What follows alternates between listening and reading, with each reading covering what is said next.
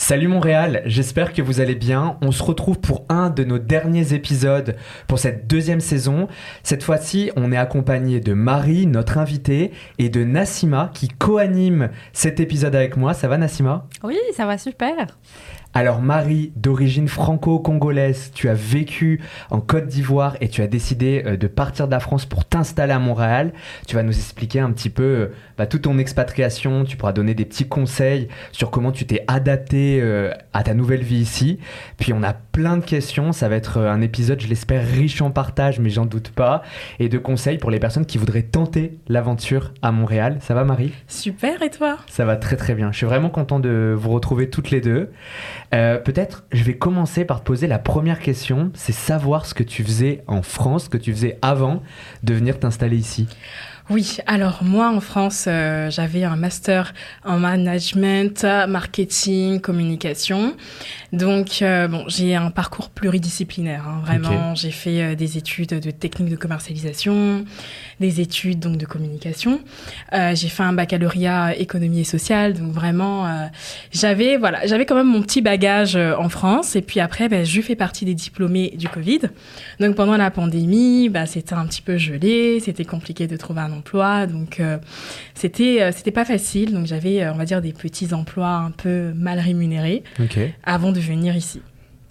Ah, ok. Et donc, du coup, tu t'es dit à un moment, je saute le grand pas. C'est ça, c'est ça, c'est exactement ça. C'était vraiment le gros déclic, je pense. Vraiment, la pandémie, ça a été comme, ok, là, c'est le moment d'y aller. C'est le moment de se lancer.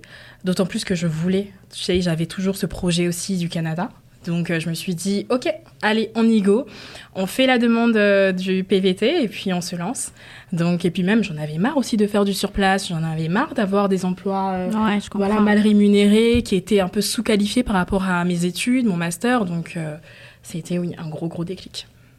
Et du coup, mais qu'est-ce qui t'a fait dire Montréal et pas une autre ville du, du Canada euh, Québec City ou encore, euh, je sais pas moi, une, une province anglophone ou ce genre de choses Pourquoi Montréal? Pourquoi Montréal? Alors, j'ai hésité entre Montréal et Toronto. Ok. Ouais, en toute honnêteté, j'ai hésité entre les deux. Toronto, c'est vraiment le coup de la vie qui m'a freinée. Je me suis dit, ok, tu y vas toute seule. C'est vrai que tu as 10 000 euros en argent de poche, mais est-ce que tu vas pas les flamber en bout de un mois? J'avais vraiment peur. Je me suis dit, bon, Montréal, euh, j'ai ma sœur qui habite à Québec depuis 10 ans. Donc euh, voilà, elle est au moins dans la même province que moi. On est à 3 heures voilà, j'ai quand même une valeur sûre. Donc, et puis même Montréal, j'étais venue en 2017, j'avais un coup de cœur euh, vraiment pour euh, cette ville. Je me suis dit non, si là-bas que je veux vivre. Et donc, euh, ça a été Montréal, Montréal et Montréal. c'est vrai que Montréal a souvent cette effet sur les gens, c'est pas faux. C'est eh ça. Et du coup, quand, quand, tu es arrivé ici, est-ce que, euh, bah, par rapport justement à tes attentes professionnelles, est-ce que tu, tu, as trouvé ce que tu voulais par rapport à la France? Oui, bah, en fait, moi, quand je suis arrivée, je suis arrivée vraiment juste avec mes trois valises de 23 kilos. J'avais donc ni appartement, ni travail. Donc là, je me suis dit, ok, d'accord. Je me suis retrouvée à l'aéroport de Trudeau. Je me suis dit, ok, euh, là, ton cœur commence à vite battre. Les vraies choses commencent. Parce que beaucoup trouvent euh, leur travail à distance. Moi, j'étais vraiment venue avec rien. Donc, mais j'avais foi en Montréal. J'avais tellement entendu euh, que vraiment euh, la vie du travail, enfin, en tout cas l'opportunité s'il y en avait, le marché de l'emploi était dynamique. Donc, je pouvais avoir mon travail au moins d'une semaine. Je le savais au fond de moi. Donc, mhm. euh, je suis arrivée vraiment plein de fougue, plein d'enthousiasme et vraiment avec espoir, avec la foi, comme on dit chez nous. Donc, je savais que j'allais trouver, et finalement, j'avais trouvé au bout de quoi? Une semaine, dix jours. T'as trouvé au bout d'une semaine? Ouais, c'est ça. C'est pour ça qu'il faut y croire. Et quand tu crois en, toi, déjà, premièrement, quand tu crois en la ville que tu as choisie, le pays euh, dans lequel tu as choisi d'immigrer, eh ben, les choses viennent à toi, le positif attire le positif. Et c'est ce qui s'est passé. Je suis arrivée, c'est vrai que bon, je suis allée chez l'ami de ma sœur bon, voilà, pendant une semaine, je me suis dit, il faut que je trouve mon appartement, que j'ai un chez moi. Et après avoir trouvé mon appartement, mhm. le travail est venu euh, tout de suite. c'est ça. Ça, c'est génial. T'as fait ça en peu de temps quand même? Une semaine pour trouver un emploi? Oui, franchement, une semaine, dix jours. Maximum dix jours. Comment tu t'y es pris? Alors, c'est une très très bonne question. Alors déjà, le CV canadien, ça c'est quelque chose, j'avais déjà fait ça en France. Je me suis dit, Voilà, il y avait quand même un minimum de C'est préparation. ça, ouais. exactement. Anticipe les choses. Euh, Marie, euh, tu y vas, tu trouves ton appartement et là, tu commences à bombarder les CV.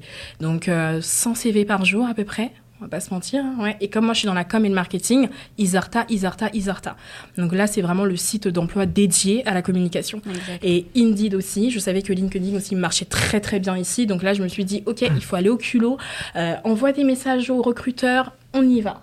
Et euh, ça, ça a fonctionné parce que j'avais des entretiens tous les jours. Enfin, ils avaient des entrevues ici. J'en avais tous les jours. Là, mon téléphone faisait que sonner. Je me suis dit, mais c'est pas possible. Mais waouh Le marché de l'emploi est dynamique, c'est vrai. Franchement, euh, c'est pas seulement euh, des échos, des rumeurs, c'est vraiment vrai. Et, euh, et oui, ça a été que ça. Et c'est même moi, je me permettais de choisir. Euh, non, finalement, ça va pas être ça. Euh, non. Et c'était incroyable. Je me suis dit, mais ça, en France, jamais j'aurais fait ça. Jamais j'aurais eu le dernier mot. Limite choisi quel métier, quel emploi, quelle entreprise. Et là, j'avais l'embarras du choix. C'était incroyable. C'est génial, franchement, c'est génial. Ah, moi j'adore. Ouais. Ah oui, c'est fou. non, moi j'ai encore jamais vraiment cherché de, de, de boulot ici. Mais de tous les amis qui me disent, ils me disent, mais le marché de l'emploi, il est incroyable. Incroyable, dynamique, vaste, il y a rien à dire. Et c'est pour ça aussi que je suis venue au Canada. Ça, ça a été vraiment l'élément aussi déclencheur. Parce que oui, avant d'immigrer, on se renseigne un minimum sur le pays dans lequel, voilà, on veut poser nos valises. Et moi, ça a été ça. Les opportunités de travail, on te donne ta chance, euh, on ne fait pas attention à ta couleur de peau, Non. on n'est pas dans des détails comme ça futiles que malheureusement on peut retrouver en France. Et là, je me suis dit, ok, aller dans un pays où la discrimination est moindre, peut-être pas du tout, enfin, on va pas non plus dire euh, inexistante, mais au moins moindre. Ouais.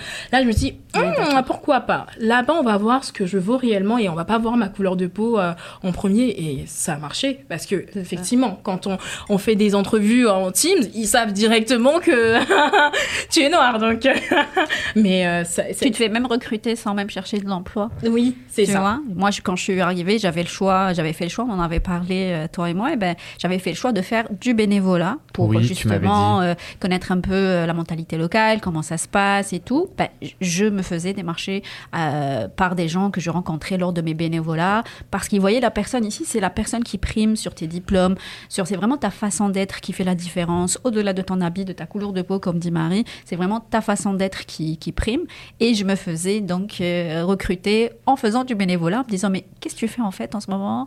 Euh, Est-ce que ça t'intéresserait de venir postuler chez nous? Bah, Postule, je, je pourrais te référer ou encore on me laissait même des cartes. J'ai rencontré une recruteuse, elle m'avait même laissé sa carte en me disant euh, voilà si tu veux venir travailler chez nous, c'était une entreprise gouvernementale donc avec des concours etc. Elle me dit mais dès que tu passes le concours, faudra m'appeler puis je vais te référer etc etc pour qu'on t'appelle parce que je veux qu'on travaille ensemble. Mais tu vois, c'est incroyable. Je rebondis euh, sur ce que tu dis, Nassima, parce que, tu sais, sur le CV canadien, il n'y a pas ta photo.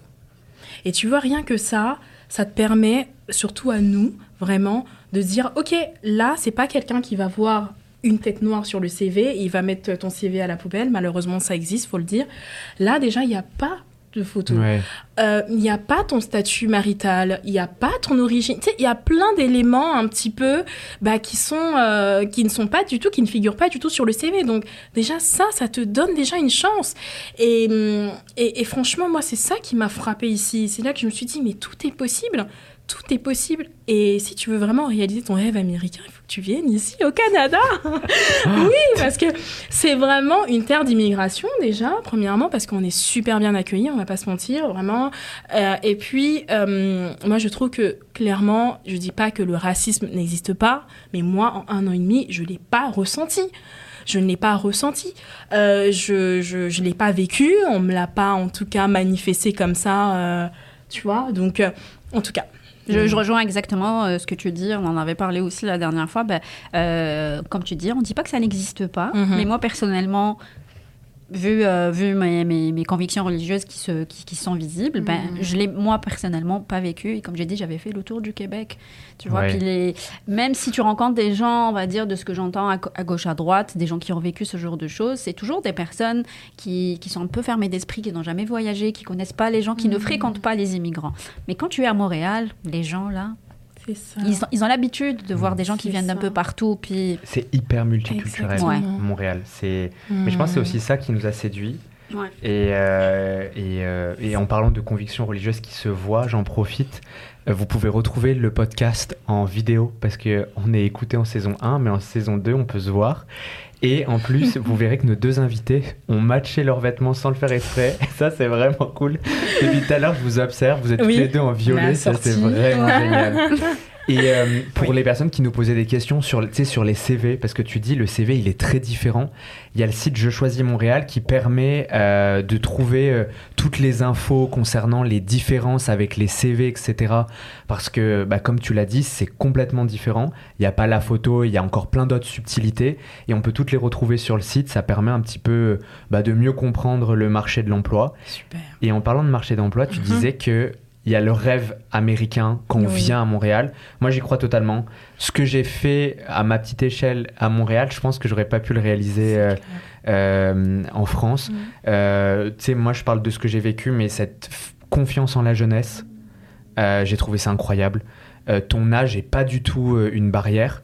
J'ai pu collaborer avec des personnes incroyables, des entreprises qui, je pense, en France, même des administrations, etc., euh, m'auraient fait des barrières parce que il aurait fallu que mes parents soient euh, à ce moment-là, euh, tu sais, haut placés, etc. Et pourtant, mes parents ont, deux- ont deux métiers simples. Et ici, on te fait confiance, tu apportes ton projet, euh, ils te disent. Ils croient en toi, tu vois. Et donc, du coup, moi, je l'ai vécu à ma petite échelle, ce rêve américain. Et je pense que c'est aussi ce qui nous regroupe tous, c'est parce qu'on a trouvé ça incroyable. Tu penses que, par exemple, le poste que tu occupes, il y en a, euh, ils nous disaient, euh, euh, j'ai plus de responsabilités que j'aurais si je serais resté en France, euh, mon salaire, mes prétentions salariales, mais ce, que, ce que je peux devenir, ça avance beaucoup plus rapidement ici. Ah mais bien sûr, bien sûr, ça c'est... le diras aussi après. Oui, oui, oui, ça c'est clair. Bah, oui, je te rejoins. Effectivement, Montréal est une ville cosmopolite. Déjà, ça, c'est vraiment le point fort de cette ville. Euh, et puis, c'est une ville, effectivement, où, comme tu as dit, la jeunesse est vraiment mise en avant. On pousse les jeunes à se réaliser, à révéler leurs talents et on donne la chance. C'est clair que le métier que j'ai aujourd'hui, j'aurais peut-être mis 10 ans à l'avoir en France. Ça, c'est clair. J'aurais fait du surplace, j'aurais tourné en rond, ou j'aurais peut-être arraché le poste de quelqu'un avec euh, des conflits. donc, euh, or que ici, pas du tout. Ici, moi, ce qui m'a vraiment, vraiment, vraiment plu, euh, c'est le fait que déjà, on connaît pas. Oui, tu as un CV qui te présente globalement ton parcours, mais ils ne te connaissent pas. Ils ne savent pas vraiment ce que tu vaux sur le terrain. Euh, ils connaissent pas tes métiers. Oui, tu vas mettre des équivalences sur ton CV, d'accord, mais tes diplômes, ils savent pas. Et en fait, à travers l'entrevue, à travers euh, cet échange que tu as avec le recruteur, déjà, il faut vraiment mettre en avant ton savoir-faire, etc. Parce que oui, tu as fait des diplômes, mais on veut savoir réellement ce que tu vaux sur le terrain. On veut savoir tes compétences, tes appétences, etc. Donc ça, déjà, euh, dès le premier échange, ils voient déjà ta motivation, ils voient que tu es capable, tu as les épaules pour occuper tel ou tel poste. Donc ça, déjà, ça te met aussi en confiance et tu te dis, ah oui, ok, donc j'en suis capable. Et c'est pour ça que je dis ici, le rêve est permis. Il y a la possibilité vraiment d'aller très très loin en très peu de temps.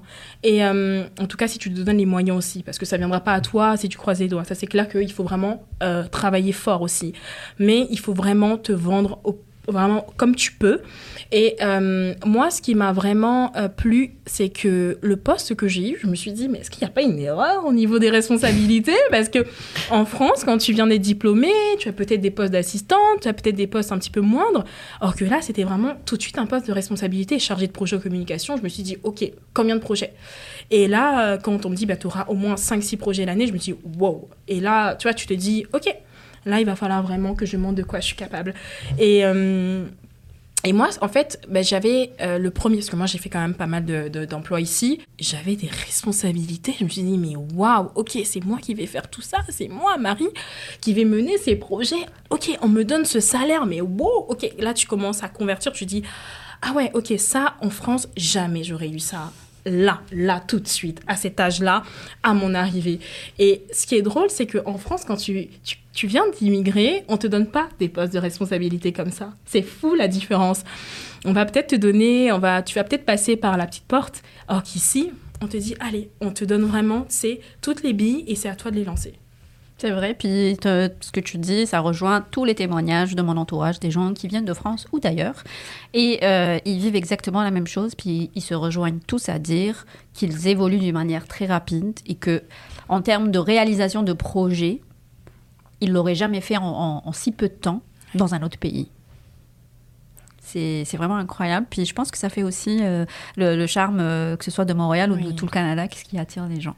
Exactement. Ben, mais je pense vraiment pareil. Le, le- ce qu'on peut réaliser en peu de temps ici, Ouais. c'est tellement différent. Et tu le disais en sortie d'école, c'est vrai que euh, tu vois en France, on va te donner plutôt euh, euh, un boulot, euh, on va dire junior, etc. Exactement. Et moi, j'ai fait mes études euh, universitaires dans les deux pays. Mhm. Et des fois, je vois passer sur LinkedIn des gens qui ont étudié avec moi au Canada, au Québec.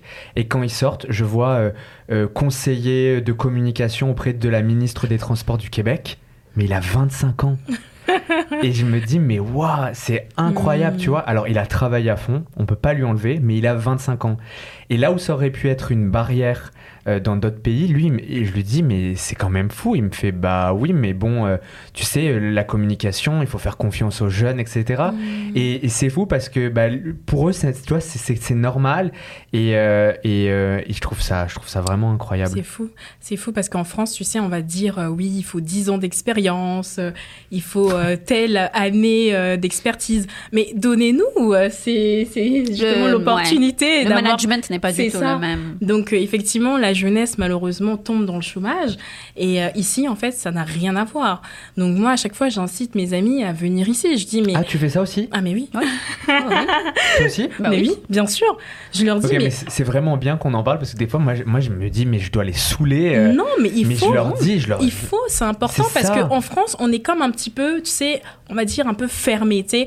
On ne sait pas ce qui se passe ailleurs. Nous, on a eu cette ouverture d'esprit de voir ailleurs qu'est-ce qui se passe de l'autre côté de l'Atlantique. Mais certains vont rester là, tu sais, malheureusement dans le trou où ils sont et ils vont rester des années, des années. Tu vois, et ça peut impacter leur santé mentale, ça peut les décourager, ça finit en burn-out, ça finit par les manifestations, les grèves. Non, les gars, vous avez eu le bagage nécessaire en France, les diplômes, tout pour aller à l'étranger, exceller et vous révéler. C'est comme ça. Donc l'étranger, Ouais. c'est vraiment, euh, moi je pense que c'est vraiment euh, la porte de sortie et euh, c'est des opportunités qui peuvent... Ouais, ouais. Moi, je pense que c'est pas si simple pour tout le monde de sortir de sa zone de confort, mais je reçois beaucoup des messages, surtout de, de familles, vu qu'ils s'identifient à moi parce qu'on est venu en famille, qui ont peur de quitter leurs emplois, de quitter leur famille, de sortir un peu de leur zone de confort, mais en se disant, est-ce que ça vaut la peine? Je dis, mais si tu ne viens pas, tu le sauras jamais. Exactement. C'est ça. Donc, euh, Je pense qu'il faut que tu nous racontes ton anecdote d'avoir voyagé au Canada avant d'avoir mis les pieds au Canada. Oui, ça c'est oui. ben, Là, quand on avait Oh. vraiment décidé de venir exact- et tout, ben, moi je faisais, je, je, je suis une, une Madame Liste. Je fais des listes pour tout, tout, tout, tout, tout. Vous serez étonnés. Mais bon, donc là, je, je préparais euh, donc tout ce que, de, où est-ce qu'on va s'installer. J'ai fait une liste des quartiers, euh, des écoles, etc., etc. Et puis je, je me baladais pour savoir à quoi ressemblaient les quartiers. Ben, je me baladais via Google View dans les cartes, dans les rues. Mhm. Donc une fois ici, je reconnaissais les rues, je reconnaissais euh, les stations de métro, je reconnaissais les, certains quartiers, certains emplacements. Je savais où aller manger euh, si j'avais une petite faim, Oh. euh, ce genre de choses. Incroyable. Et ça m'a beaucoup aidé, donc j'étais pas comme perdue, on va dire. Mhm. Et ça m'a étonné, ça, va, ça avait étonné beaucoup euh, mon conjoint quand on est arrivé. Il, il se retournait, il me disait Mais t'es certaine que t'es jamais venue? Je dis Mais oui, je te dis que euh, non, je suis venue virtuellement. J'ai vécu ici comme un an et demi virtuellement. J'écoutais la radio d'ici, je regardais la télé d'ici. Wow. Donc j'étais au courant aussi de tous les sujets euh, bah, d'actualité et ça facilitait les conversations quand je rencontrais des gens que Mhm. je connaissais pas. Quand ça abordait certains sujets, bah, j'étais au courant. Wow. Donc ça facilitait les échanges aussi. Ah, mais ça, je le savais pas, tu Ah l'avais ouais. pas dit. Ouais, de- ouais, par Mais exemple, si ça abordait un sujet du moment, euh, que ce soit la météo ou un sujet politique ou un, un sujet de la société euh, qui se passe actuellement, ben, quand ils abordent le sujet, je suis au courant et puis je peux interagir avec les gens puis ça facilite euh, l'échange. Ouais, ça, faut vraiment. euh, c'est vraiment cool. Hein. Ah, c'est bien préparé. Ouais. Pour le coup, waouh.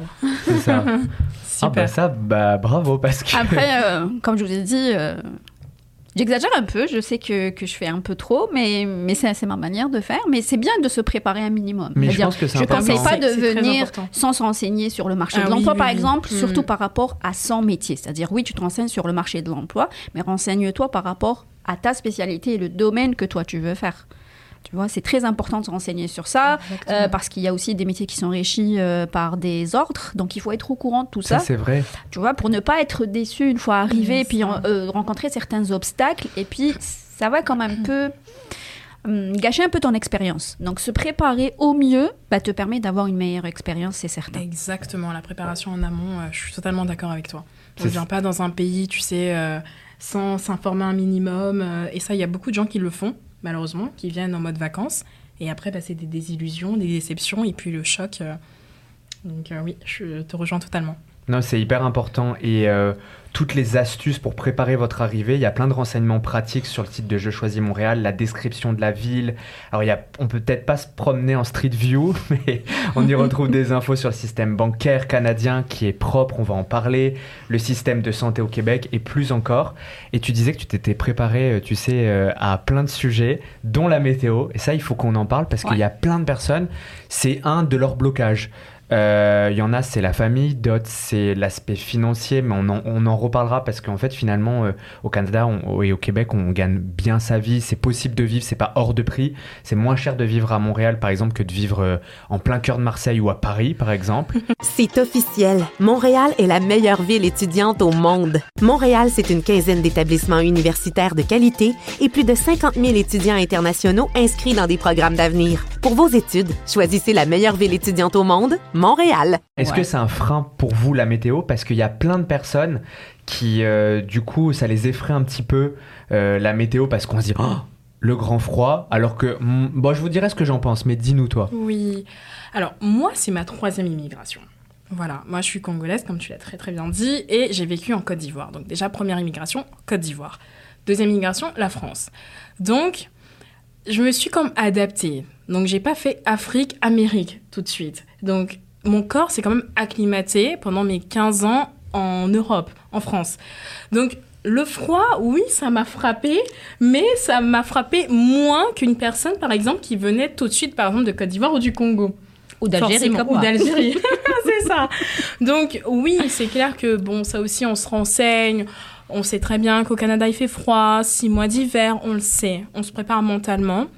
Euh, et puis après, effectivement, tu fais tes recherches par rapport aussi au manteau, au, au bonnet, etc. Donc, euh, c'est pas vraiment un frein pour moi. C'est sûr que oui, après, les six mois d'hiver peuvent être longs, on va pas se mentir. L'isolement, la solitude, tu restes à la maison, tu hibernes beaucoup.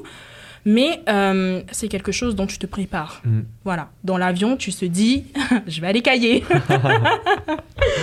Donc non. Ouais, moi dans mon cas, ben, on m'avait, enfin, on m'avait dessiné un tableau noir Ouais. sur la météo. On m'avait fait très très peur en me disant tu vas hiberner pendant six mois. Il fait très froid, c'est très contraignant pour se déplacer. Tu vas déprimer. Enfin bref, Ouais. euh, c'était la totale. Sauf que j'ai la chance d'avoir un frère qui a fait ses études ici. Donc il a fait l'université ici, mon frère, Quelle université par curiosité l'UCAM. Oh, très il avait université. fait, euh, ouais, il a fait, il a fait l'UCAM. Et euh, et puis lui, il adore l'hiver. Il adore vraiment l'hiver et il m'a dit T'inquiète pas, tu vas t'adapter, puis te connaissant, tu vas vraiment aimer ça. Il n'avait pas tort. C'était mon sixième hiver, l'hiver dernier. Wow. Puis moi, j'aime ça, l'hiver. Puis, comme je dis souvent, un des secrets, c'est vraiment de sortir et se déplacer en s'habillant correctement. Comme le disent les gens d'ici, il n'y a pas de mauvaise température, il y a de mauvais habits. Ça, c'est vrai. Ça, c'est vraiment c'est très très important parce que si tu as froid aux pieds, que tu as froid aux, aux extrémités, aux mains, etc., ben c'est sûr que tu vas avoir très froid et tu vas pas apprécier ta balade à l'extérieur. Ouais.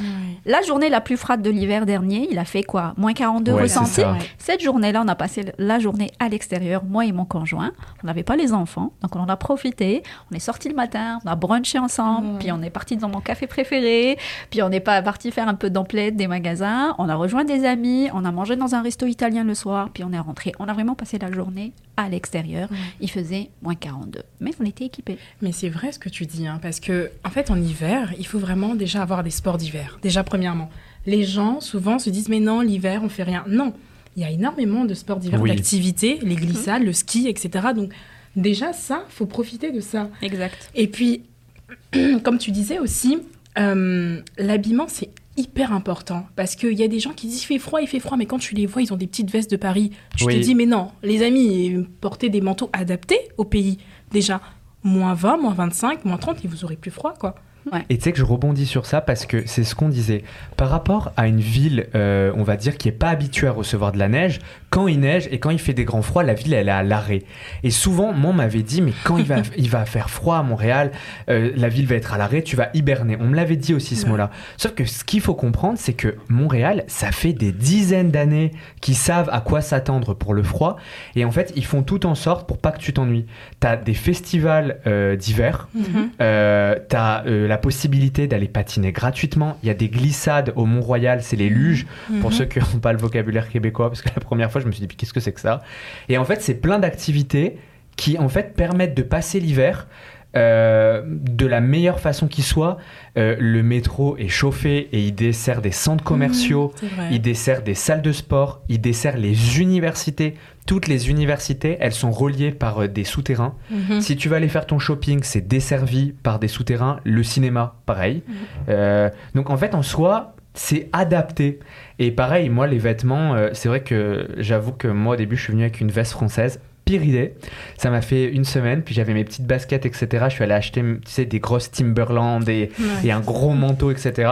Et en fait, quand tu as le bon matériel, euh, c'est comme, euh, c'est comme si tu vas en station en France euh, avec le mauvais manteau. Genre, tu, tu vas pas aimer ta période de ski. Bah c'est exactement pareil. Sauf que le manteau, bah, il faut qu'il soit propre à l'hiver euh, québécois. Non. Et euh, quand il y a plus d'hiver, il y a l'été. Et là, ça, c'est incroyable. Non vous? Ben, La je trouverais meilleure pas une personne qui n'aime pas l'été à Montréal. La meilleure saison pour moi. Ah oui, ah oui, oui, oui, oui, vraiment. Il y a plein de choses à faire. Tellement de choses à faire. Tu peux pas t'ennuyer à Montréal euh, en été. C'est pas possible. Vraiment. Euh, les événements gratuits, il y en a tellement. Et euh, ça bouge. euh, c'est c'est encore. euh, c'est incroyable. C'est incroyable. Moi, j'a- j'aime trop euh, l'été à Montréal. Il y a vraiment Magnifique. plein de choses à faire, que ce soit Gratuit aussi. seul. Bah oui, Oui, il y a- y, beaucoup de, d'activités gratuites. et, euh, et en fait, as vraiment. Moi, ce que j'aime à Montréal, c'est que c'est adapté à à toutes sortes de, de- c'est-à-dire que tu sois seul, que tu sois en couple, que tu sois en famille, ben il y a il y a vraiment toutes sortes d'activités qui est adaptées vraiment à chaque catégorie de personnes ou qui correspond à tout le monde. Donc, si tu as envie d'aller sortir tout seul, ben, tu peux. Si tu as envie d'aller en couple dans des places, ben, tu peux. Mais si tu as envie de sortir en famille aussi, tu peux. Donc, euh, c'est ce que j'aime beaucoup dans cette ville, c'est qu'il y a vraiment de la place pour tout le monde. Ouais. Pour tout le monde et pour toute origine, pour toute communauté. Vraiment, on a des festivals bah, Nuit d'Afrique. Bah oui. Voilà. Ah mon Dieu, tu vois des artistes que tu jamais t'aurais pensé les voir Mais sur c'est ce scène. que tu partageais euh, sur tes Ah mais réseaux. moi j'adore. Bah oui. J'ai été impressionné de la grandeur des artistes qui faisaient Mais bien venir. sûr. Parce que moi, je les connaissais pas personnellement, mais je cliquais à chaque fois que tu mentionnais quelqu'un Ouais. dans ta story et je vois 17 millions d'abonnés, Bah oui, 7 c'est millions des stars, d'abonnés. c'est des stars. C'est Oui, des stars. c'est des stars. Et ils viennent à Montréal et Bah c'était gratuit ou pas les Ah oui, festivals Bah oui. c'était gratuit. Mais je te dis, c'est des stars que tu n'aurais pas imaginé pouvoir les voir sur scène. Mais euh, même euh, pour un rappeur français, Soulkin, Ouais. gratuit, Ouais, ouais. gratuit. Ouais, Rappeur ouais, français. Ben, ils ont, gratuit. ils ont, euh, ils ont battu euh, les- les- le record euh, en termes de, de, de, de- de spectateurs ce jour-là. C'était énorme. J'y étais. Incroyable. J'y étais et c'était énorme. J'y étais en famille avec mes enfants, mon conjoint, ma sœur et tout. Incroyable. Et, sécuritaire pour euh, une oui. famille de se rendre là-bas. Oui, oui, oui. Parce que quelqu'un qui nous écoute en vrai depuis la France. Tu sais, euh, quand moi je disais, euh, Ah, on a emmené nous nos petites voisines, etc. Et ma mère, elle m'a dit, mais vous êtes malade, pas dans un concert, etc. Non, Euh, non. Et ça craint pas? Non, non, pas du tout. J'ai l'habitude d'emmener mes enfants vraiment euh, pratiquement partout avec moi. Euh, je me rappelle même, une fois sur l'avenue Mont-Royal, il y avait un match des Canadiens. Ok. Et euh, donc, on voulait le voir. Et c'était à l'extérieur, il y avait un écran et tout. Mais c'était un bar. Et c'était en terrasse. Et les enfants ne sont normalement pas admis. Et, et donc là, euh, ils nous ont vu qu'on voulait s'installer et tout. Ben, ils ont fait exception pour nous, euh, sauf que nous, donc avec les personnes qui étaient avec moi, personne n'a consommé de l'alcool parce qu'on avait des enfants avec nous. Et euh, mais on, on, on est resté avec tout le monde, on a assisté au match et c'était génial, tu vois, avec dans, l'ambiance et tout. Donc euh, non, moi, mes enfants, ils m'accompagnent vraiment partout. C'est vrai. C'est vrai. Même au festival, là, au Nuit d'Afrique, il y avait des enfants Ouais. qui étaient encore là à 22h. Puis il n'y a pas de bousculade, il n'y a pas de. Non, non, non, vraiment. Il y, a, il y a beaucoup de respect euh, pour une agoraphobe comme moi, euh, Oui. qui, qui panique si j'arrive pas à mettre un pied devant l'autre. Euh, bah ici, on te colle pas. Ouais. C'est ça le truc. Même s'il y a du monde, il n'y a pas de, de chahut. Oui, Je sais pas comment t'expliquer, tu vois. Oui, il y a du monde, mais, mais tu te sens pas oppressé. Tu vois, tu es quand Ouais, même à l'aise, tu es quand même à l'aise, tu te sens en sécurité, puis tu te dis, Mm. ok, j'ai- Ouais, ben, tu c'est t'amuses super bien aussi. vrai Et même s'il y a une ou deux personnes qui vont comme euh, dévier un Oui. peu, ben, il y a toujours de la sécurité à côté, ça. ils interviennent très très vite. Et ça, ça te permet de te sentir aussi en sécurité. Exactement. C'est vrai que les gens sont disciplinés ici. Donc ça réduit un petit peu l'anarchie et Ouais. Le que désordre, euh, c'est- les mouvements de foule euh, que tu peux euh, Ouais. voilà, très très rapidement peut-être avoir ailleurs. Mais en tout cas, c'est vrai qu'ici, euh, tu rentres chez toi euh, Ouais. en, toute sérénité. quoi. Ça, Euh, non, ça. aucun problème pour ça. Moi, je pense que ce qui fait la différence, c'est qu'ailleurs, il y a une, une certaine impunité, ce qui n'existe pas ici. Comme je dis ici, oui, les gens euh, sont éduqués d'une certaine manière, donc ils grandissent avec ces valeurs-là. Puis bien sûr, tu as toujours des brebis galeuses qui essayent de sortir un peu comme partout. hein. D'accord. Sauf que une fois que eux dévient et sortent, bien, il y a des gens qui les rappellent à l'ordre. C'est cette petite différence-là qui n'existe peut-être pas ailleurs qui fait cette différence-là. En tout cas, moi, c'est comme ça que je le ressens. Mais je partage ton avis parce que il y a même une partie tu sais, de la population qui, euh, qui fait respecter ces règles-là. Et mais avec bienveillance. Moi, je m'en rappelle quand je suis arrivé, je savais pas qu'il fallait faire la queue pour le bus. Oh. Et euh, non, mais c'est vrai. C'est un classique, ça. C'est ouais. ça, très très très très euh, mauvaise euh, démarche de ma part parce que en fait je double tout le monde Oui. parce que on est habitué. on est habitué en France, on fait rentrer, pas la queue. ouais. euh, moi je vois la porte qui s'ouvre, le bus s'arrête devant moi en plus. Ah oui. Il est 2 heures du matin. À ce moment-là, je rentre euh, de New York avec des potes et je rentre dans le bus. Mais alors là, pire erreur. Il y a un Québécois qui m'a Qui t'a rappelé qui à m'a dit mais une fois je vous jure que je recommencerai plus. Mais très gentiment et sans violence mais il m'a dit mais mais euh, mais ici euh, au Québec on fait pas ça du tout.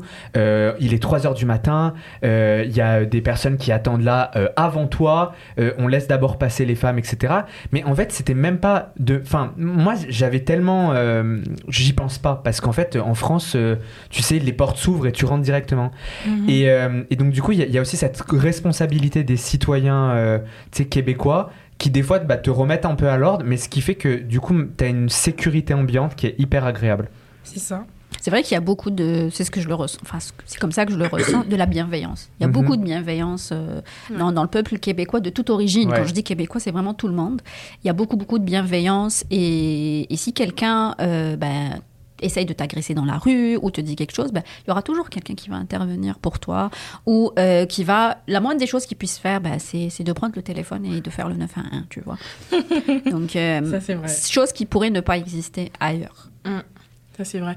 Et puis, tu vois, euh, par rapport euh, à la file d'attente, moi, on m'a rien dit, on m'a juste regardé. Et dans le regard, je me suis dit, là, je suis en train de faire quelque chose qui ne va pas. Parce que tout le monde m'a regardé. Et là, je dis, non, c'est pas possible. On m'a jamais regardé comme ça. C'est... Et là, je dis, excuse-moi, mais pourquoi les gens. Mais parce que euh, vous devez faire la file d'attente. Je dis, ah, mais désolé, je ne sais pas. Moi, je viens d'arriver. Ah, mais oui, regardez toute la file. Et là, quand je vois, je dis, mais, oh, mais c'est vrai, ils sont en train de faire la queue. Oui. Et là, J'étais toute gênée, je marchais devant tout le monde comme ça, et puis tout le monde me regardait. Mais, mais c'est ça, c'est c'est vrai qu'on te remet un petit peu. Mais c'est c'est pas méchant, c'est pas méchant, Non. ça a été vraiment dit de manière bienveillante. C'est toujours euh, bienveillant. Ils sont très courtois, Ouais. Ils, sont, ils sont sympathiques. Moi, euh, je me lasserai jamais. Hein. Je me lasserai jamais de voir la file quand j'arrive, mais quand je vais travailler, j'utilise les Oui, transports en commun. oui. Puis à chaque fois que j'arrive, que je trouve la file, je suis heureuse. Puis Ouais. ça fait Ouais. plus de six ans là. C'est Puis vrai, ça, se fait bouscule pas. plaisir, tu C'est vois. vrai, ça se bouscule pas. Et puis même aussi ça. le bus, C'est vrai. euh, en hiver, tu peux même demander au chauffeur de te déposer devant chez toi. Ouais. Et donc il peut, bon, c'est sûr qu'il va pas faire un gros détour euh, par rapport à son chemin, mais au moins déjà par rapport à la sécurité des femmes, Ouais. déjà en hiver, euh, c'est à partir de quelle heure euh, À partir de 19h. De 19 Là, ils viennent de généraliser pour tout le monde, pas que pour les femmes. Ah, ok, Ouais. d'accord, ça je savais pas. Bah tu vois, c'est bon à savoir. Donc en Ouais. hiver, bah oui, vu que c'est ça, la nuit tombe vite là, donc euh, moi j'ai trouvé ça tellement génial. Je me suis dit, mais et un jour, euh, je me suis dit, est-ce que j'ose? Excusez-moi, j'ai envie de rentrer chez moi. Et il m'a dit, oui, oui, aucun problème, vous vivez où? Et j'ai trouvé ça tellement bien. Je me suis dit, mais ça se passe Mais oui, euh, mais oui, Montréal, mais ce oui, genre mais de oui. choses ou quoi? Moi, je me rappelle d'une anecdote quand, je suis, quand on est arrivé, c'était au mois de juillet. Et on a eu une, une averse comme surprise. Donc, euh, je me rappelle, on avait pris nos maillots, moi et ma fille. Elle avait 8 ans à l'époque à peine. Et euh, on sort pour aller, soi-disant, à la piscine. Et euh, ben, de la pluie nous surprend, puis on est trempés. Mais trempés. Puis le bus, comme par hasard, celui qui nous avait déposé, avait déjà fini donc euh, son trajet, puis c'était sur le, son chemin de retour. On remonte dans le bus complètement trempé. Puis il me dit, mais t'habites où? Je lui ai dit, bah, j'habite tel croisement. Et il m'a emmené jusqu'à mon croisement, alors que c'était pas son chemin. C'est juste Ah que non. lui, il avait fini son service Ouais. et que il se trouvait que le, bah, le terminus des bus était pas loin de là où j'habitais. Incroyable. Et donc, il m'a emmené C'est jusque là. génial. Je te jure. Puis, euh, et puis ma fille, je me rappelle, on avait pris ça vraiment positivement. On aurait pu le prendre comme super mal. Je dis, écoute, on voulait se baigner, ben, on a eu notre baignade. voilà, mais c'était cool. On est rentré à la maison ce jour-là. C'était drôle. Excellent. Oui, ça nous fait excellent. un souvenir. Ah non, mais c'est mais c'est trop cool. Moi, j'aime trop ça. Ouais. Mais par contre, pour les horaires je- et qu'ils avaient euh, mis pour ça pour tout le monde, j'étais Ouais. pas du tout au Si, courant. si, c'est- ils, ont- ils ont fait ça vraiment pour tout le monde. Ça va faire quelques mois, là. Depuis l'hiver dernier, je pense. Ils ont généralisé vraiment pour, euh, pour tout le monde, pour des raisons de sécurité. Donc, euh, au-delà de 19h, tu peux demander à ton chauffeur de bus de te déposer entre deux arrêts si c'est plus proche de chez toi. Incroyable. Non, mais ça, mais c'est- en fait, c'est pour ce genre d'anecdote que, que en fait, j'adore la ville. Mais non, mais pour de vrai. Et parce que tu sais, moi aussi, des fois, je vois mes amis qui sont en France, etc. Et, euh, et ou mes potes qui disent je, je veux pas trop que ma copine elle rentre seule le soir parce que tu sais, c'est pas tout le temps sûr, etc. Et je vois, moi, euh, ma coloc, elle rentre à 3 h du matin toute seule, elle s'en fout. euh, oui. C'est- C'est c'est vraiment hyper sécuritaire. Ah oui, oui. Tu oui. rentres à 3 heures en short, des fois, en jupe, Bah en oui, robe, Ouais, et tu rentres chez toi. Bah oui, oui, oui. On- on- je leur avais Mhm. Raconté l'anecdote la dernière fois avec mon conjoint, justement, où on était dans un festival, en très tard. C'était le dernier Oui. métro. Et, et- et nous, on vient avec des traumas. Faut pas oublier que nous, on a vécu une guerre civile. Donc, on vient avec des traumas, on vient avec des automatismes, euh, tu vois. Et, euh, et là, on était, il, il était tard, on était tout seul à attendre le bus d'or. Et là, il panique un peu. Il panique un peu, je le vois qu'il qu'il a peur, qu'il surveille, il a une femme, une fille avec lui. Si on nous agresse, ben écoute, ben, il, il se fait des films dans sa tête, ce qui est normal. Et là, sort du métro une fille, toute seule, très peu habillée, en sifflotant, sereine, complètement sereine. Puis là, il la regarde, il me dit, bon ok, si elle, elle n'a pas peur, moi non plus, j'ai pas peur. Excellent. Je me rappelle très bien de ça. C'était c'était vraiment notre première semaine. Je, m'en rappellerai toujours. Donc euh, oui, oui, c'est bon, moi c'est comme ça que je le ressens en tout cas. Mais moi, c'est pareil, euh, tu sais, je l'avais aussi raconté, mais euh, quand, euh, quand euh, comment ça s'appelle, euh, je suis arrivé, je ferme ma porte à double tour. Et là, ma voisine, Ah elle oui. sort en même temps que moi, et elle me dit, mais euh, bah, qu'est-ce que tu fais? Et je lui dis, bah, bah, je ferme ma porte. Elle m'a dit, mais ça craint rien, euh, claque là. Et en fait, c'est bête, mais moi, je me suis aperçu qu'il il faut quand même faire attention. Mais c'est vrai Mm, que, vrai. tu sais, pour te donner euh, une- un ordre d'idée à toutes les personnes qui nous écoutent, il n'y a pas de volet. Mhm. Et pourtant, euh, je dors hyper paisiblement. Euh, Mm. je sais que l'été, je dors avec euh, ma- la fenêtre de mon balcon ouverte pour que le chat puisse sortir. Et je me dis pas, quelqu'un va rentrer. Enfin, c'est quand même. Je sais, je sais pas si ça vous fait ça, mais moi, je suis plus apaisé quand je suis ici que quand je rentre en France. Tu sais, je suis un peu sur mes gardes, etc. Euh, euh, quand je suis dans la rue, je veux pas à Marseille, je veux pas trop qu'on mon téléphone, j'ai peur qu'on me le tire, etc. Et là, je suis décontracté complet. euh, ça craint. Exactement, c'est vrai. Moi, je me sens aussi plus en sécurité ici euh, depuis que je suis arrivée hein, qu'à Paris, en région parisienne. euh, c'est clair. Je suis totalement d'accord avec toi. Et quand t'es arrivé, je voudrais savoir comment euh, tu t'es intégré, comment t'as trouvé ton premier cercle d'amis. Parce que ça, c'est des choses qui inquiètent. Moi, quand je suis venu étudier, je me suis dit, Oh, j'y vais tout seul. Parce que moi, j'y croyais pas être pris. Quand j'ai fait, si tu veux, ma lettre, etc., pour venir ici, je me suis dit, ouais, bon, bah, ça sera les autres et ça sera pas moi. Puis je reçois un mail, euh, vous pouvez venir étudier au Québec, etc. Je fais, Wow. oh mince, là, je dois vraiment partir. Incroyable. Je prends mon téléphone, je dis maman, ben, euh, l'année prochaine j'étudie à l'autre bout du monde. Puis après, tu sais, t'as toutes tes questions. Moi, c'était un peu moins euh, organisé que toi, le départ. Il n'y avait pas de liste. Mais là, je me dis, mince, comment je vais me faire mes amis? Et je te Mhm. promets que moi, quand je suis arrivé, j'étais encore tout jeune étudiant, c'était il y a 4 ans. Et je paniquais un peu. Je me suis dit, mais moi, euh, que je vais être tout seul, etc. Toi, tu connaissais un peu des gens. Comment ça s'est passé Désolée. Euh, alors, je ne connaissais personne quand je suis arrivée à Montréal, à part ma sœur, forcément, puis sa famille. Euh, je suis vraiment venue ah, toute seule. C'est vrai que quand on arrive, on a un petit peu prise de panique comme ça, on a, on a peur. Mais euh, la ville m'a rassurée. Je me suis dit, non, c'est quand même une ville où il y a quand même pas mal de jeunes. C'est une ville où il y a la communauté congolaise. Donc vraiment, tout était là pour que je puisse m'intégrer. C'est clair que tu ne laisses pas le Congo pour après retrouver des Congolais au Canada. C'est sûr qu'il faut à un moment donné aussi t'intégrer, aller t'ouvrir un peu l'esprit, c'est clair. Mais au moins, ça te rassure de savoir qu'il y a quand même ta communauté. Et donc moi, je me suis dit, écoute, Marie, on est dans l'ère du numérique. Euh, Il y a les réseaux sociaux aujourd'hui, Facebook et Instagram, que ma sœur, elle n'avait pas forcément, que nos parents n'avaient pas. Donc sers-toi de ça. Sers-toi de ça pour au moins avoir un premier contact avec les gens. Donc c'est de là que je me dis, bon déjà, je vais aller dans tous les groupes Facebook. J'ai fait là, pareil. clairement. J'ai fait Ah, je- pareil. je, pense que je suis dans au moins une dizaine de groupes, c'est clair. Et après, je me suis dit, et si tu créais ta propre communauté à toi sur Instagram, où vraiment tu pourrais nouer du lien avec les gens? Ça va pas s'arrêter qu'aux posts de Facebook, des posts ponctuels, mais plus des échanges permanents. Et donc là, j'ai commencé un petit peu à euh, poster un petit peu bah, ma vie, mes courses. Et puis bah, les gens ont commencé à, à me follow, à, commenter. Ah, machin, tu t'appelles comment? Et c'est comme ça, en fait, que c'est passé de 10, euh, 100, 1000, 2000, 3000 abonnés. Et euh, ce n'est pas seulement des abonnés pour moi. C'est vraiment comme une communauté, comme une deuxième famille. Je suis d'accord. Voilà, on échange beaucoup. Euh, je leur demande beaucoup des conseils, euh, je leur demande aussi des avis. C'est eux qui m'ont aidé vraiment. Quand euh, au début, je me rappelais, j'allais chez IGA. Il y a des filles qui me disaient, mais Marie, pourquoi tu vas chez IGA C'est trop cher. Et moi, je disais, mais Ouais. où est-ce que je dois aller? c'est ce que je dis. bon. Ouais. mais c'est ça, je dis mais, je dis mais Maxi super c'est, je dis mais merci les filles et c'est comme ça que tu commences un petit peu voilà ça, ça reste du virtuel mais au moins c'est un premier contact et puis aujourd'hui les trois quarts de mes amis hein, je les ai rencontrés sur Sur les Instagram réseaux sociaux. ouais, et voilà, même aujourd'hui, mes meilleurs amis, c'était grâce aux réseaux sociaux. Et euh, moi, je dis toujours aux personnes, c'est vrai que c'est pas facile euh, si on est timide d'aller vers les gens, mais on n'a pas le choix. Il faut à un moment donné sortir de sa zone de confort, sortir de sa timidité pour aller vers les gens. Les gens ne viendront pas toujours à nous. Il faut vraiment euh, s'intéresser aux gens, aux activités.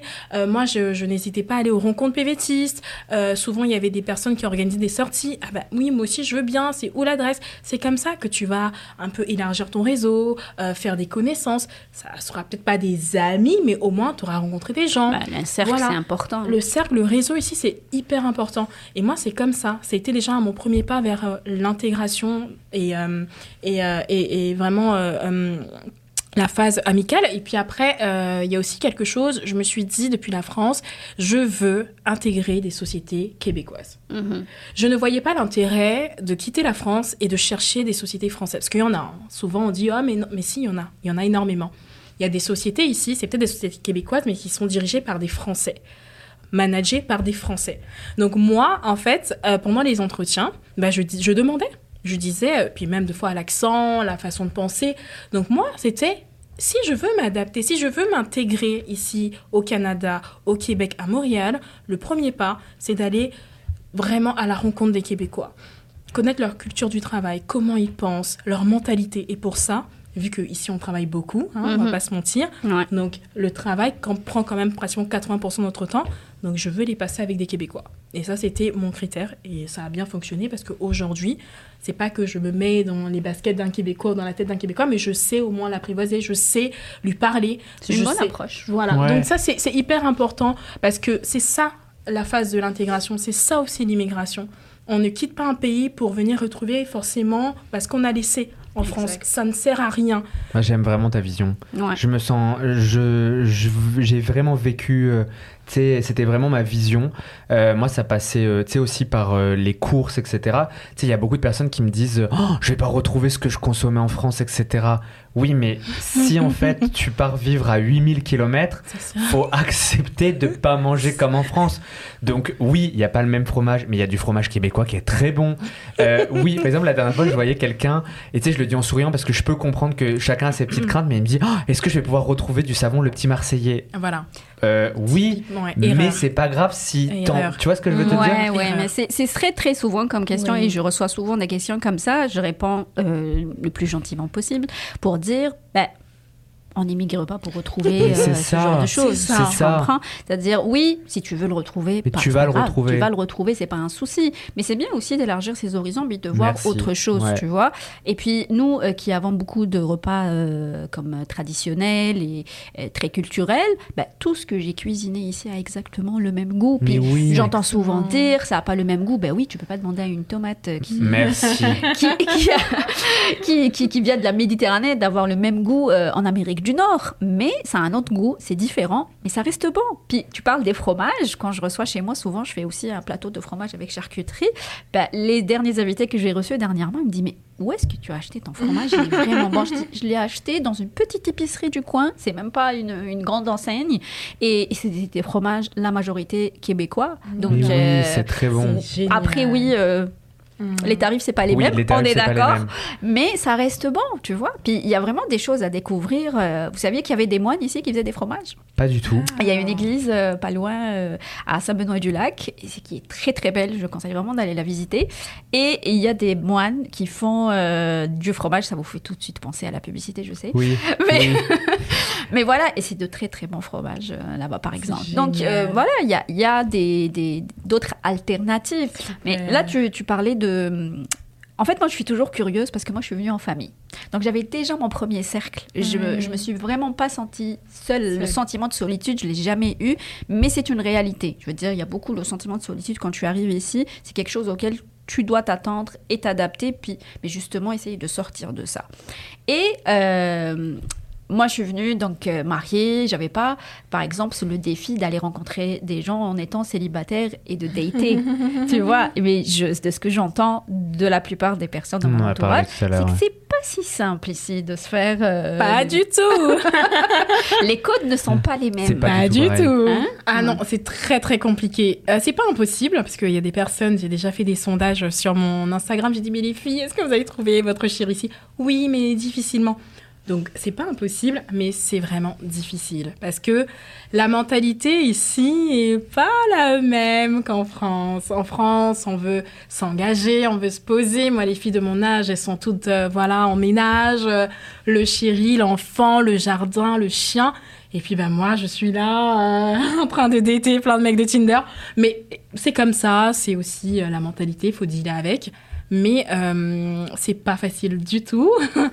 D'ailleurs, euh, là actuellement, euh, il y en a un qui me prend la tête. Donc si tu vois la vidéo, sache que vraiment, je te. Ah non, ils sont ici.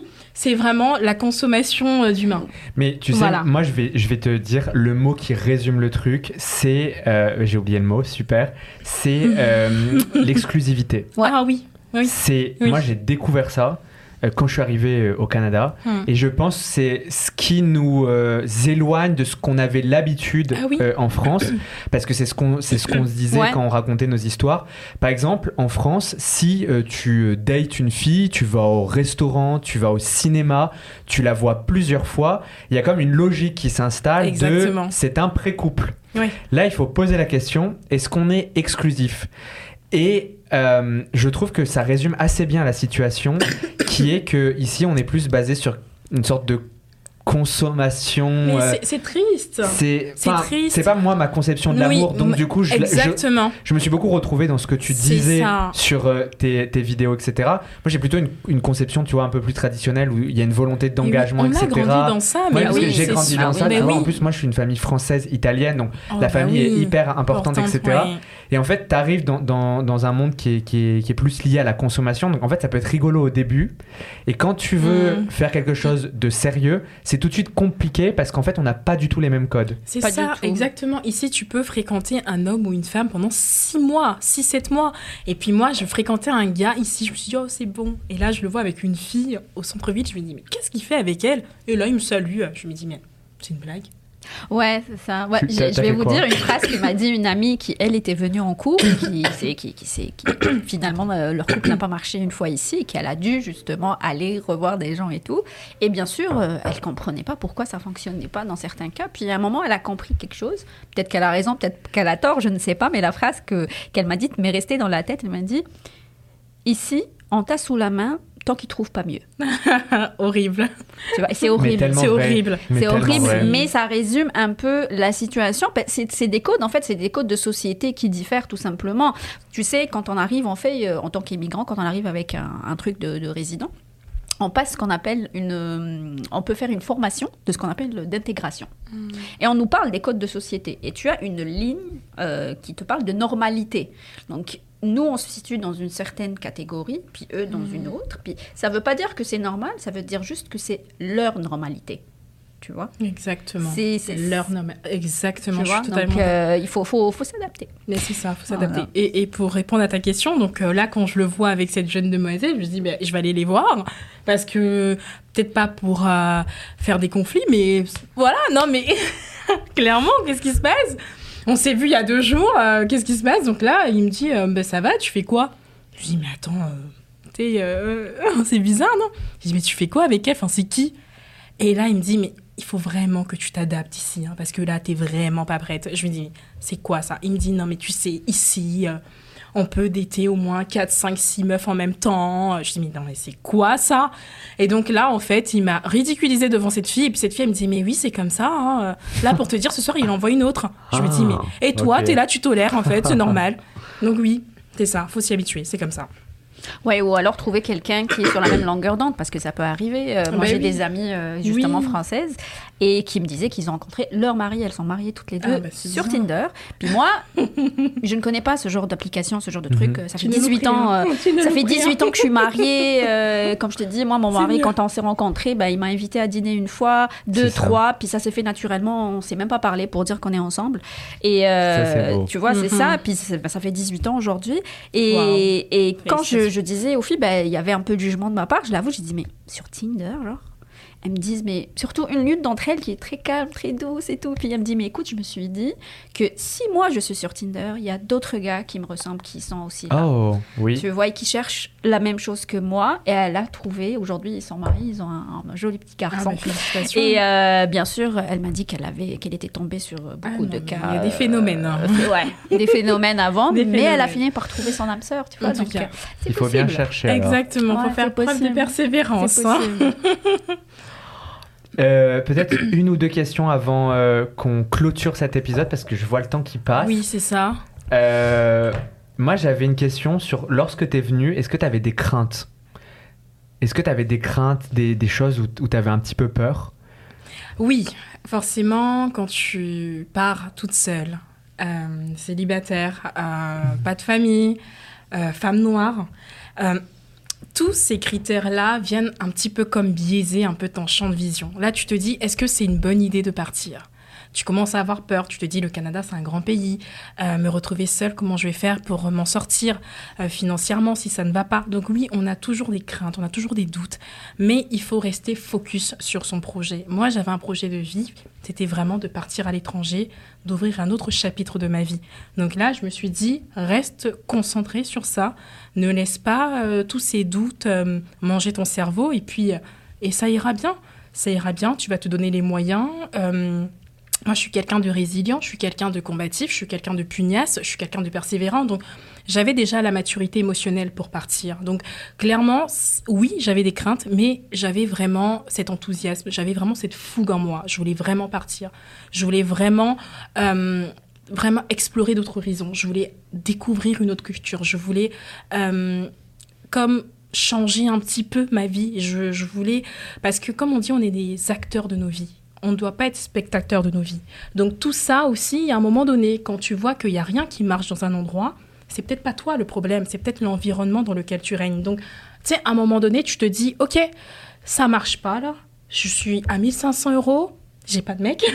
Euh, oui, j'ai ma famille, certes, mais ma famille aussi, ils ont leur vie, ils ont leur famille, ils ont leur vie. Bah toi, essaie peut-être, tu vois, de penser à la tienne.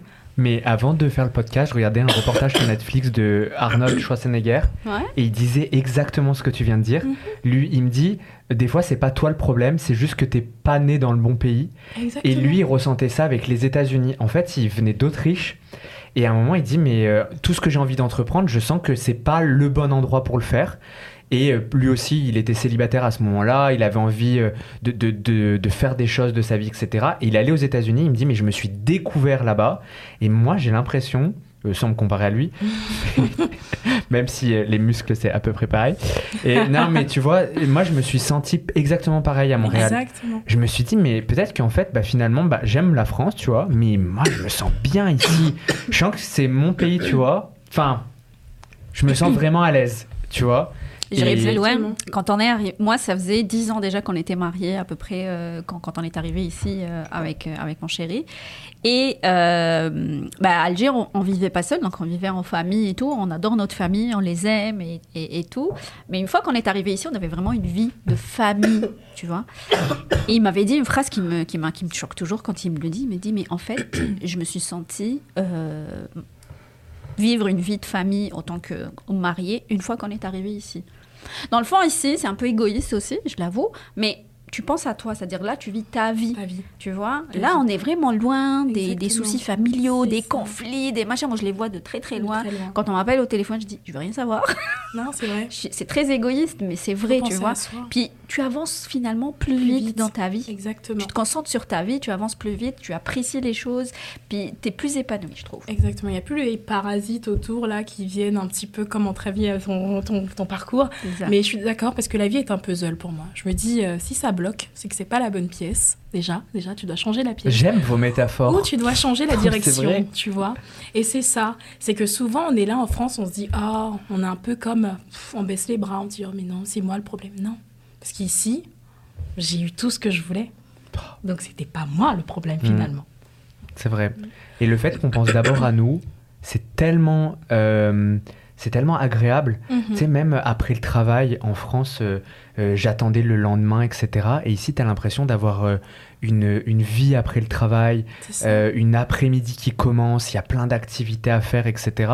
Et le fait qu'il n'y ait pas ces problèmes familiaux à gérer, tu te reconcentres sur toi et ça fait tellement du bien. Bah Oui, c'est ce qu'on dit, meilleure Et- qualité de vie, hein, Oui. clairement. Oui, oui, ah, tellement.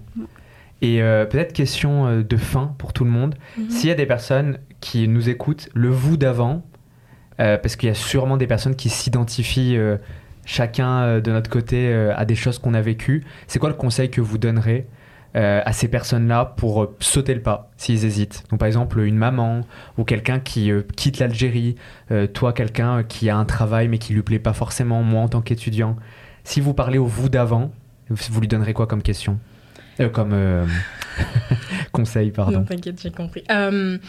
Alors, moi, déjà, euh, pour toutes les personnes qui nous suivent d'Afrique, euh, je leur dirais que c'est peut-être pas facile, forcément, euh, de faire les démarches d'Afrique en Amérique, mais c'est possible.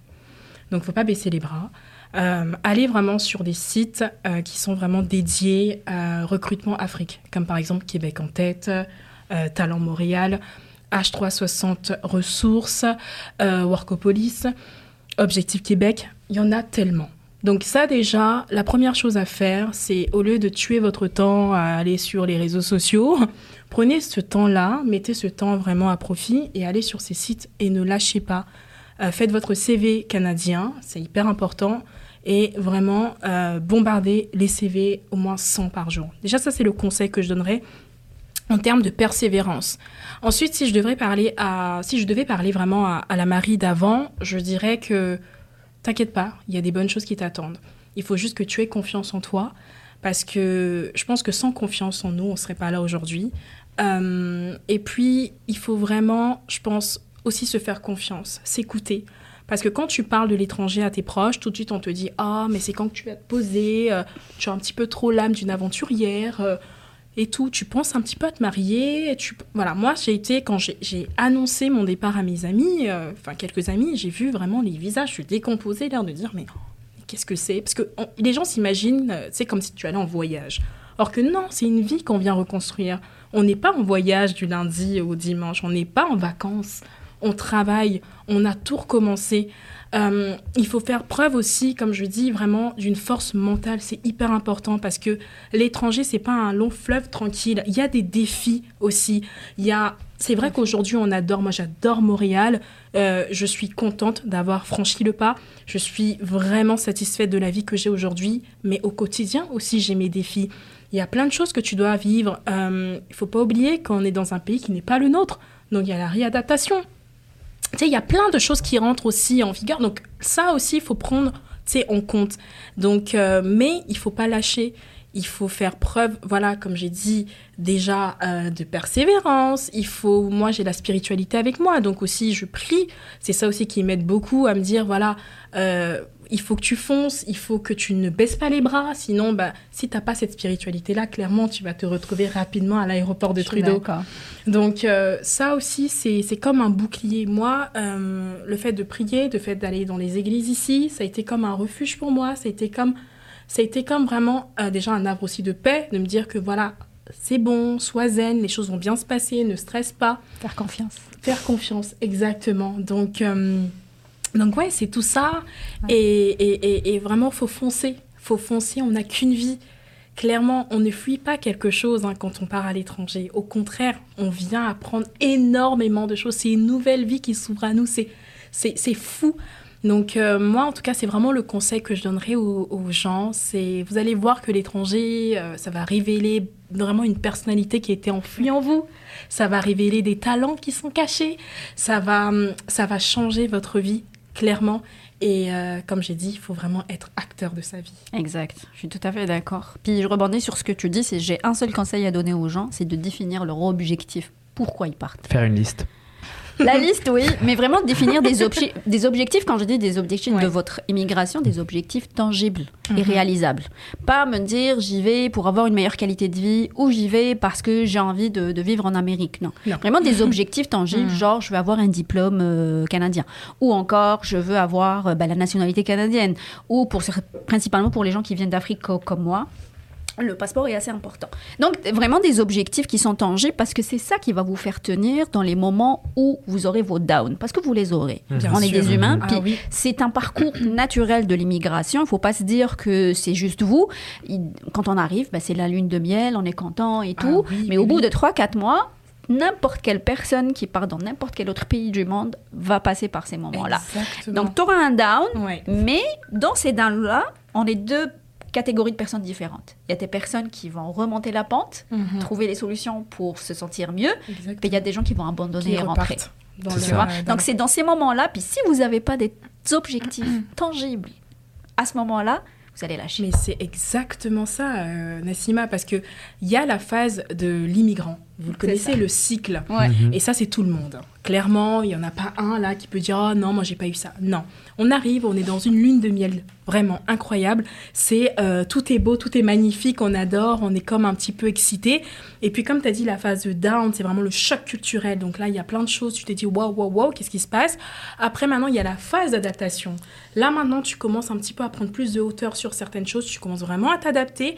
Et puis après, il y a la phase de maturité où là, tu te dis Ok, c'est bon, maintenant, je maîtrise un petit peu les codes du pays. Exact. C'est vraiment cool.